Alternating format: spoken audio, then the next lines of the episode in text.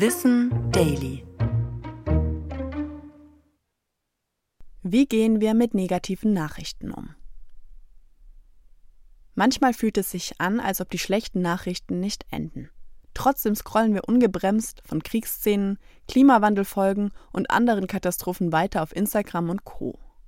Die negativen Gefühle bleiben und werden zu digitalem Stress.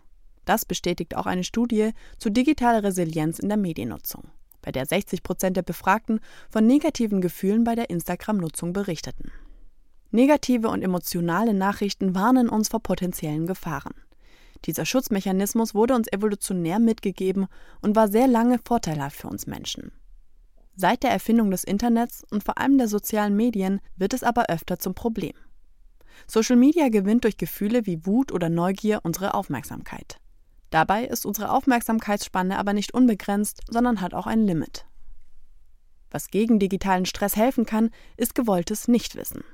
Das bedeutet, dass wir uns bewusst für eine Auswahl an Nachrichten entscheiden, um besser mit negativen Emotionen umgehen zu können.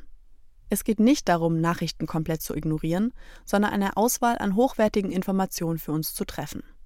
So sind wir weniger überfordert und kommen trotzdem an relevante Nachrichten. Dafür kann es helfen, Benachrichtigungen stumm zu schalten und das Handy so zu sortieren, dass nur noch wichtige Apps auf den ersten Blick zu sehen sind. Auch klare Bildschirmzeiten und Limits sind hilfreich und lassen sich am Handy einstellen.